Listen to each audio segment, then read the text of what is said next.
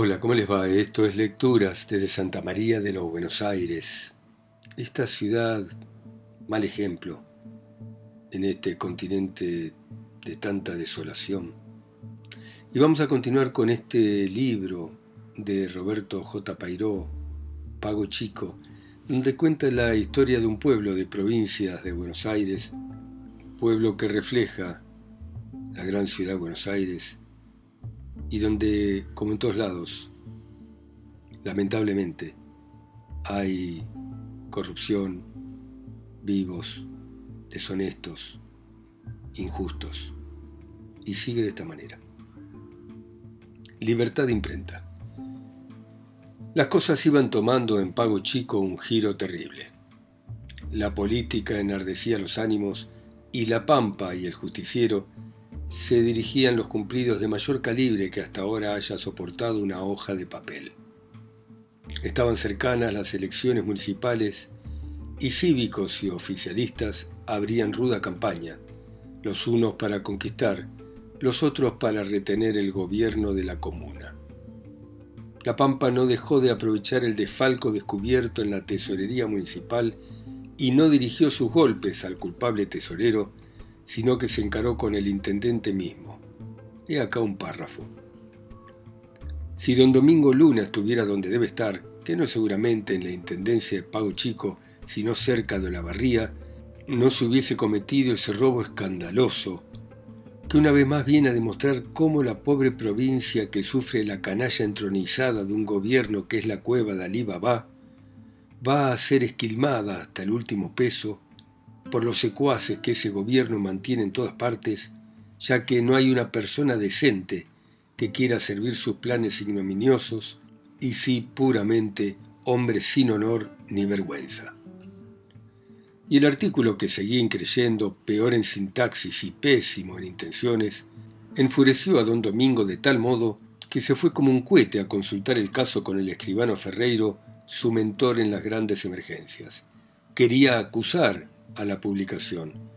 Ferreiro, sudoroso, leyó atentamente el artículo, dejando ir ligeros mm, mm, ah, intraducibles. Luego depositó el diario en las rodillas y sentenció. No es acusable. Don Domingo Luna se exaltó, replicando, pálido de ira. Quiere decir que porque a un miércoles se le ocurre robarse la plata de la municipalidad, a mí me puede decir ese canalla debiera que debo estar en la cárcel de Sierra Chica?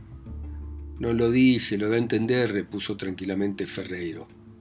El más alto funcionario de pago chico salió de la escribanía furioso, gruñendo entre dientes. Hm, me las ha de pagar ese insultador sinvergüenza, ya verá, ya verá. Lo que es, esta vez no se libra de una tunda. Seguramente influía en el tumultuoso furor de don Domingo el estado del tiempo. Todo aquel día hizo un calor espantoso. El horizonte, al norte y al oeste, estaba oculto tras de vapores vagos que daban al cielo tintas sucias, un color borroso de polvareda lejana. Rachas de viento caliente, como si saliera de un horno, barrían las calles calcinadas por el sol. Nadie salía de su casa. Todos se sentían invadidos por un malestar creciente, con el pecho oprimido, jadeantes y sudorosos aún en la inmovilidad. En sus ráfagas el viento traía olor a paja quemada. El bochorno aumentaba por minutos. Avanzando la tarde, el sol se ocultó entre nubes de fuego, pero el incendio del ocaso parecía extenderse al norte, donde la extraña niebla tomaba resplandores rojizos. La noche cayó lentamente y el viento que forma montones de arena en las aceras y la pasea triunfante de un lado a otro de la calle no disminuyó su furor ni se dignó refrescar algo. Quería achicharrar todo. Cuando oscureció por completo, se notaron en el cielo de azul profundo dos grandes parches luminosos de cálidas tintas semejantes, menos en el tono, a la claridad difusa que por la noche y desde lejos se ve flotar sobre las ciudades bien alumbradas. Tras de ese velo transparente de color naranja, titilaban las estrellas en el cielo sin una nube era el incendio del campo, que había cundido con la violencia de los grandes desastres, como se verá cuando se lea que el diablo también estuvo en Pago Chico. La noche era oscura, pintiparada para cualquier combinación política de esas que concluyen a garrotazo limpio. Y como el señor intendente había tenido tiempo de prepararse hablando con el juez de paz don Pedro Machado para pedirle la aprobación de su plan y con el comisario Barraba para que le prestase cuatro vigilantes vestidos de particular, aguardaba al pobre Viera una que había de dolerle, según declaró don Domingo, al anochecer, en el Club del Progreso, delante de los concejales oficialistas, el comisario del mercado de frutos y el inspector de riego. Viera no tuvo aviso esta vez y se retardó en la redacción de La Pampa hasta mucho después de anochecido.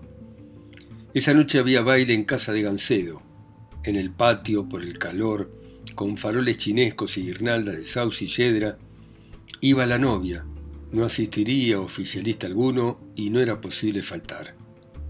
Se dio una tarea espantosa para completar el diario y a las ocho y media salió para ir a mudarse de ropa. Estaba de tinta de imprenta y querosén de no poder acercársele.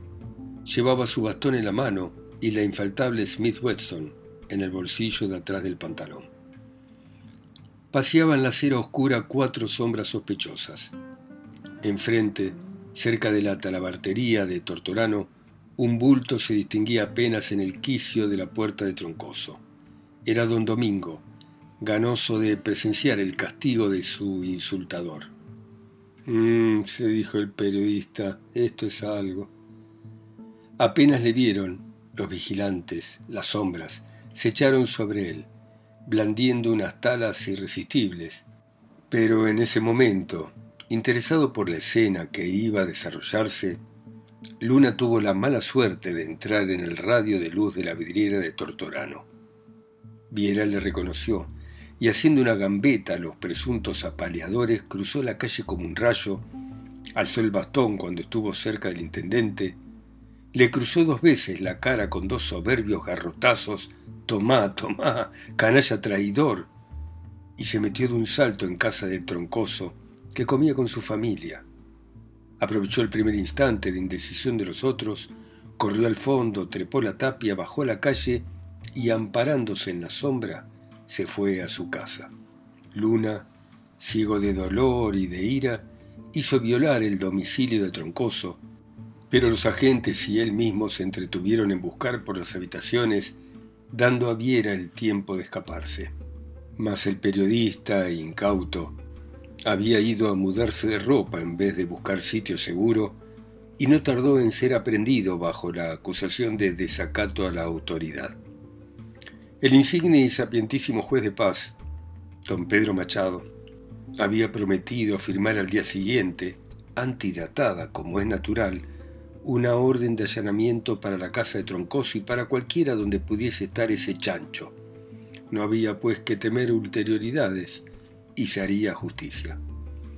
Gracias a esta rapidez de procedimiento, excepcional en Pago Chico, el comisario Barraba, precedido por seis vigilantes de uniforme, invadió la casa de Viera, que estaba lavándose en ropas menores y descalzo para no salpicar los zapatos de charol.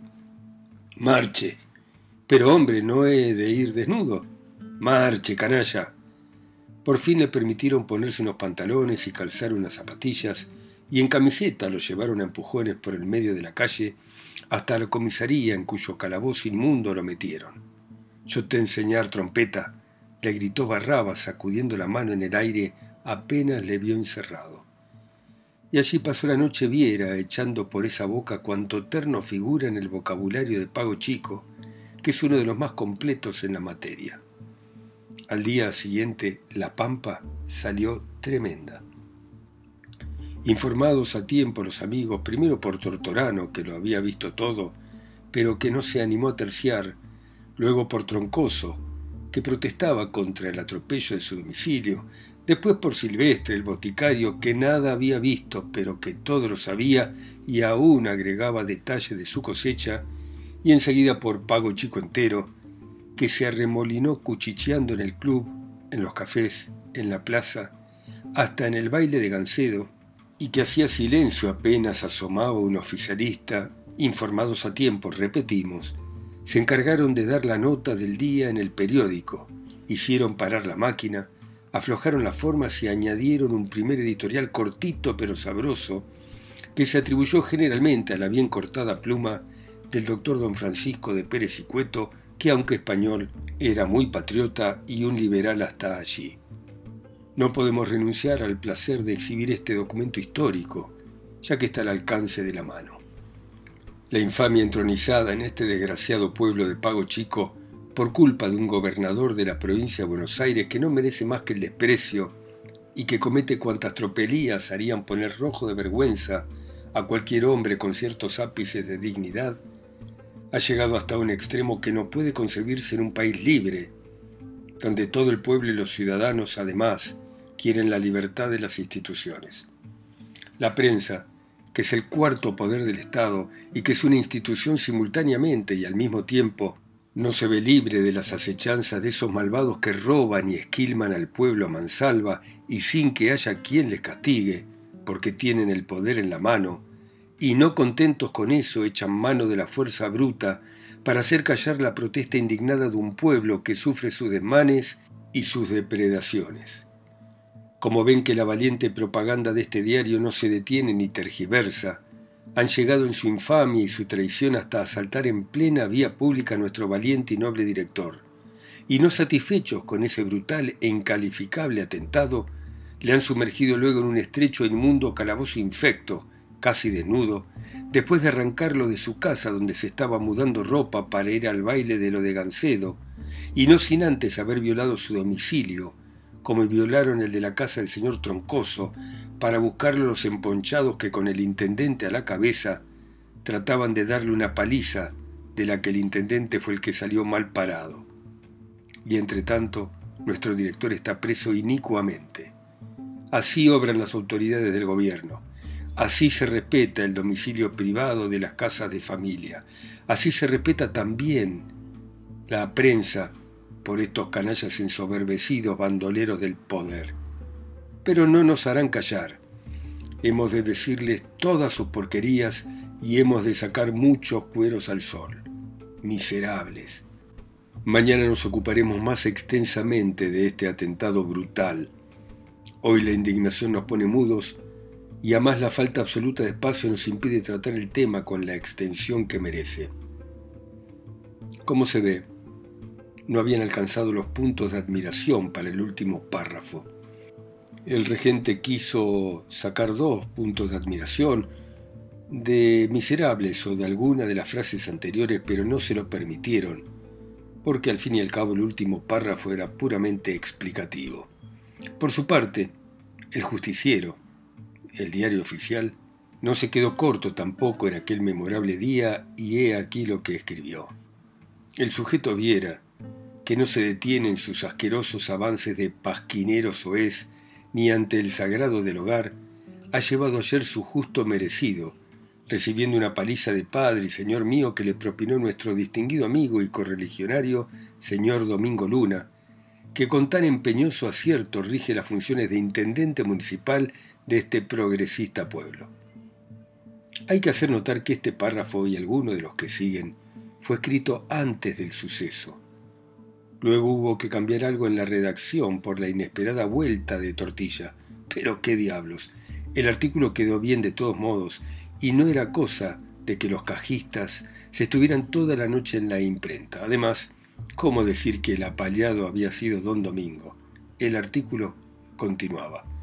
Como a Viera no se le hace más caso a sus ataques que a un perro sarnoso, se le hizo el campo orégano y no contento con insultar desde su pasquín inmundo, también quiso echárselas de matón y agredió infamemente al señor Luna, pero le salió la torta un pan, porque fue por lana y salió trasquilado, y se metió a paliador y casi no le deja un hueso sano.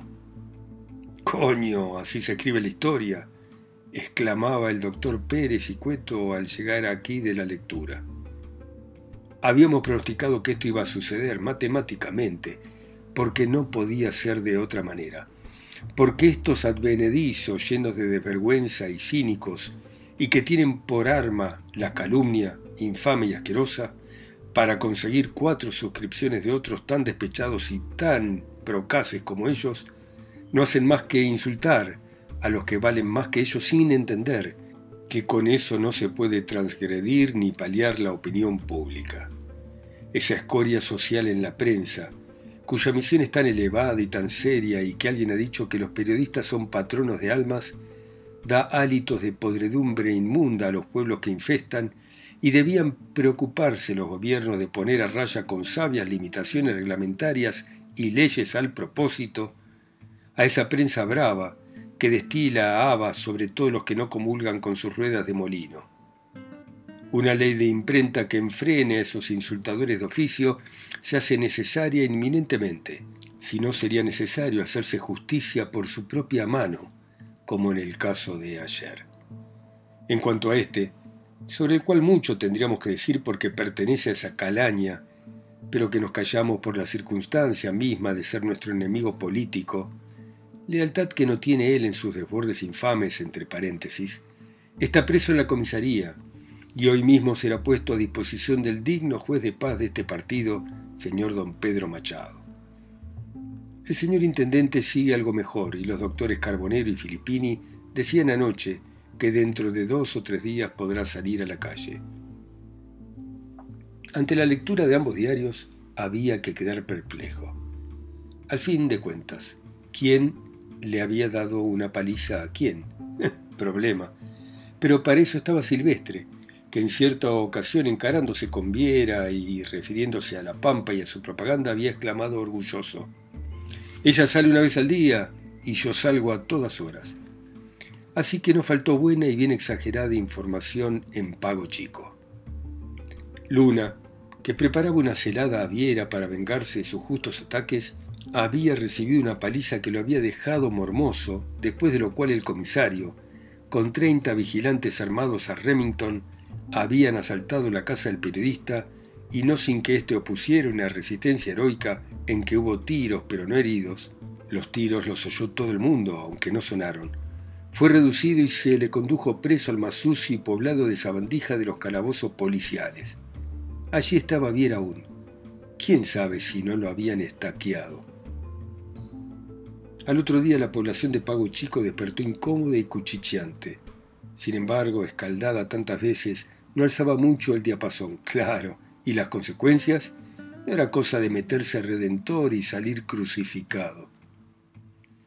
Verdad es que en la cantina de la estación del ferrocarril, donde no acostumbraba a presentarse oficialista alguno, un grupo que absorbía el vermú matinal se ocupó calurosamente del suceso y después de una arrebatadora e inspirada alocución de Lovera, secretario del comité y oficial de la peluquería de Bernardo, declaró y juró que era deber nacional devolver la libertad a Viera y que lo liarían si a las buenas, a las buenas y a las malas, a las malas, palabras textuales del arrebatado tortorano, que la noche anterior había juzgado de alta política no asomar las narices a la puerta.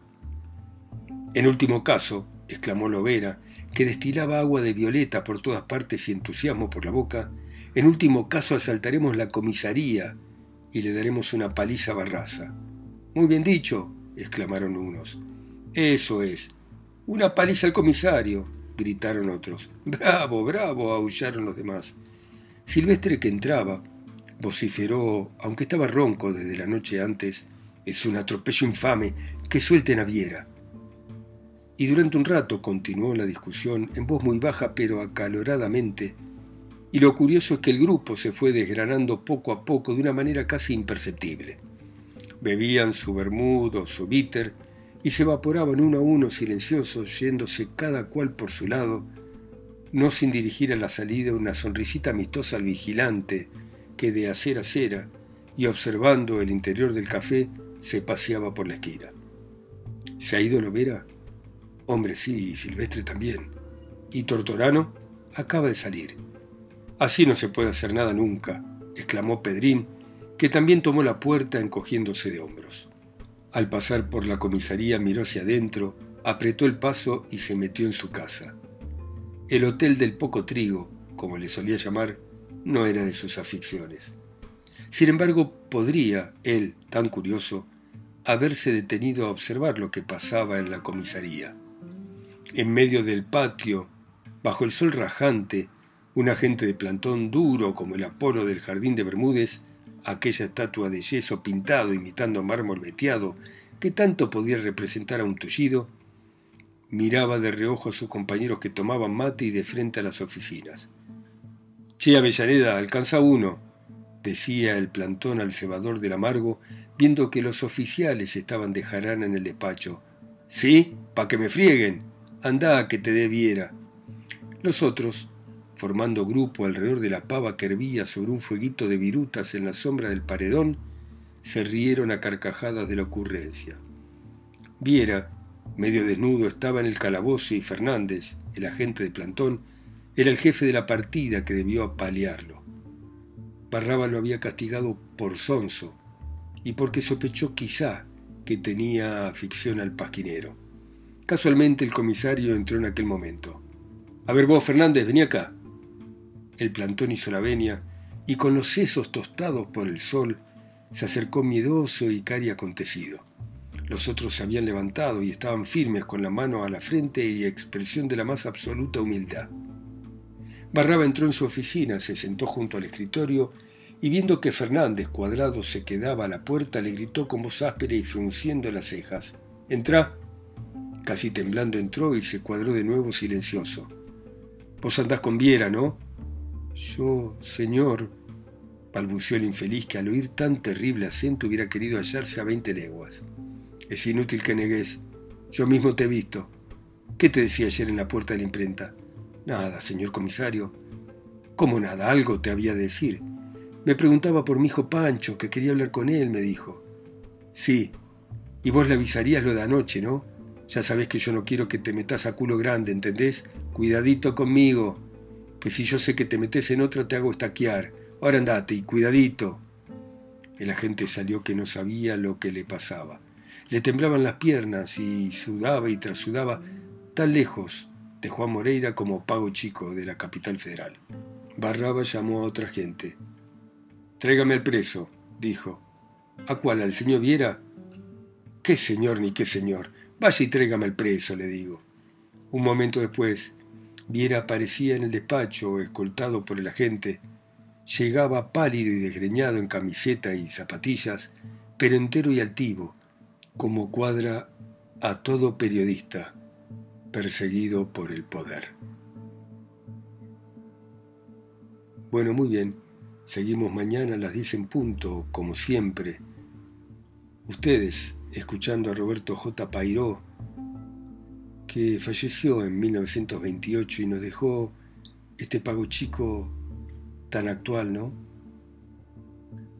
Escuchándolo a través de mi voz, acá sola y lejos, en Santa María de los Buenos Aires. Chao, hasta mañana.